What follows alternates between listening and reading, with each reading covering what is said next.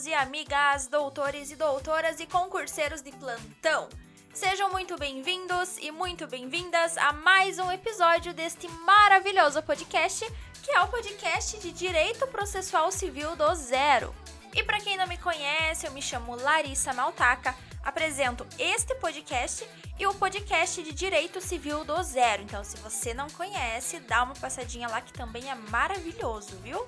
E como sempre, é uma alegria imensa estar mais um dia em mais um episódio com vocês. Antes de começarmos, eu gostaria de pedir para que vocês curtam, compartilhem, nos avaliem aqui no podcast e nos acompanhem também lá no Instagram em arroba processo civil do zero ponto podcast e arroba Larissa Maltaca. Pessoal, agora eu gostaria de conversar com vocês que são acadêmicos, concurseiros, advogados e demais profissionais que buscam se aperfeiçoar em direito penal, que é uma das matérias que mais despencam nos concursos públicos e provas em geral eu tenho uma novidade. Agora vocês poderão adquirir o curso Direito Penal do Zero, ministrado pelo criador do grupo Direito do Zero, que é o Gian Campos. No curso, vocês aprenderão o direito penal totalmente do zero, com aulas 100% gratuitas e que poderão ser assistidas a qualquer momento. Além disso, o curso possui uma compra segura e possui uma garantia de 7 dias. Isso sem contar que os alunos terão mentorias mensais. Então, não percam essa maravilhosa oportunidade de potencializar os seus estudos na área do direito penal. Eu vou deixar o link aqui na descrição deste episódio do curso Direito Penal do Zero. E hoje, meus caros, nós iniciaremos a nossa maratona dos princípios do processo civil. Isso mesmo, uma maratona, porque são vários e vários princípios que norteiam o processo civil. Então, fiquem ligadinhos e vamos ao tema de hoje, que é parte 1, princípios do direito processual civil. Pessoal, em alguns episódios anteriores, nós conversamos sobre o que seria o processo. Então, nós conversamos que o processo seria um conjunto de normas processuais que moldam o modelo do nosso processo civil. Essas normas processuais, elas podem ser compostas por regras ou por princípios.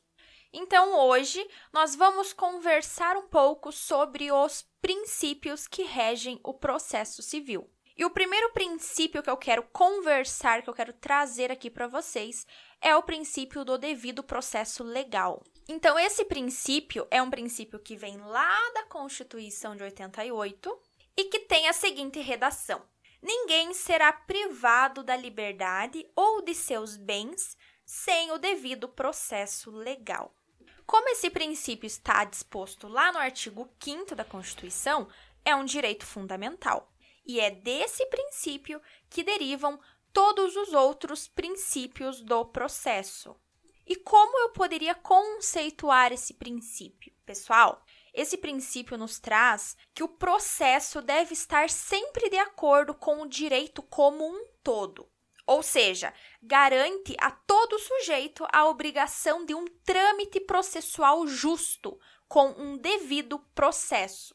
Para que um processo seja devido, Fred Didier nos traz que o processo precisa ser adequado, leal e efetivo. Bem, eu disse agora a vocês que o devido processo legal é importantíssimo porque é dele que os demais princípios do processo derivam. Isso por quê? Porque o princípio do devido processo legal não se aplicará ao processo que, por exemplo, não esteja cumprindo com o contraditório e com a ampla defesa.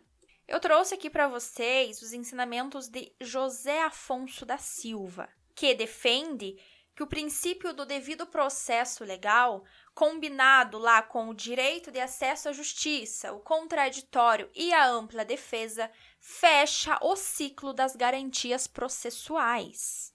Bem, agora que entendemos o que é e qual a importância do devido processo legal, eu quero tratar com vocês sobre duas dimensões desse princípio.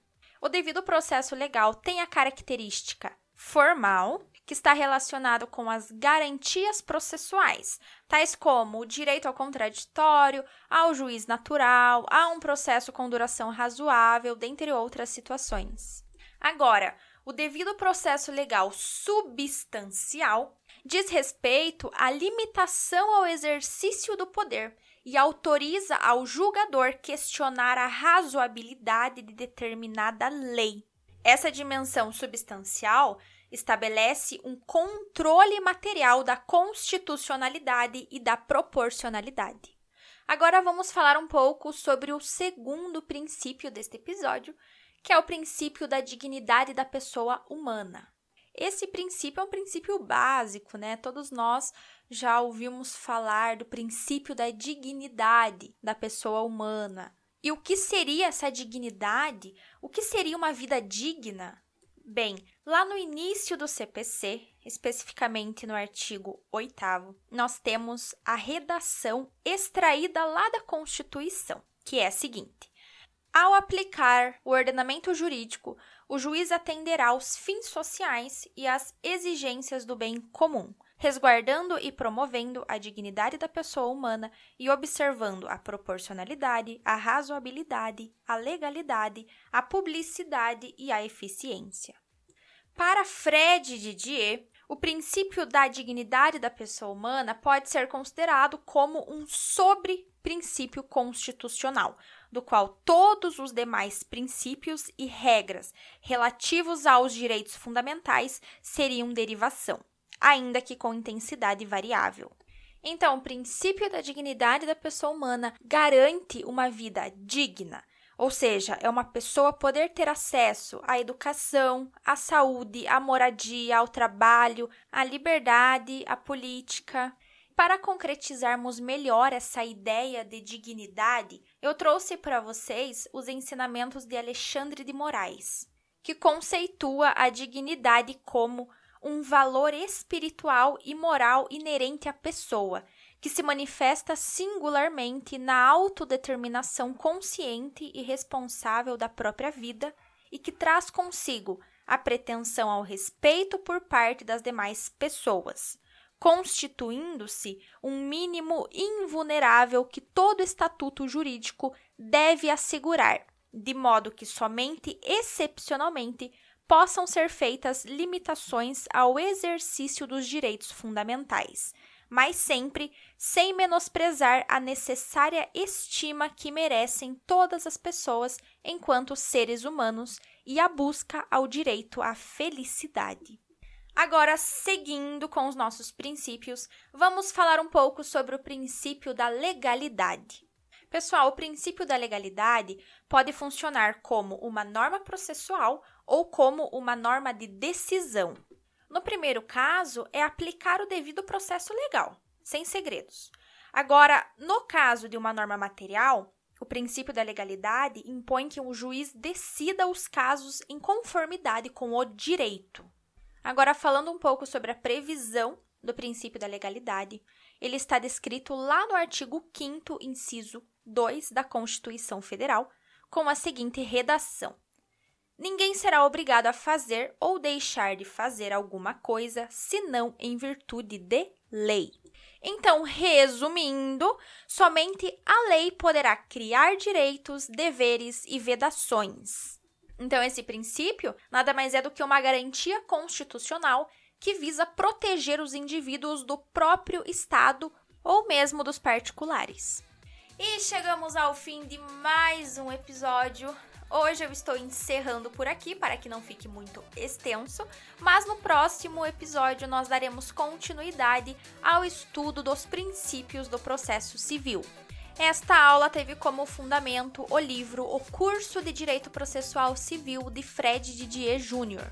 Então lembrem-se de utilizar a doutrina e a jurisprudência como aprofundamento do estudo de vocês. Mas me contem lá no Instagram o que vocês acharam deste episódio. Este episódio foi útil? Eu estou esperando por vocês nos perfis de arroba processo civil do zero ponto podcast e arroba Larissa Maltaca. Bons estudos e até mais!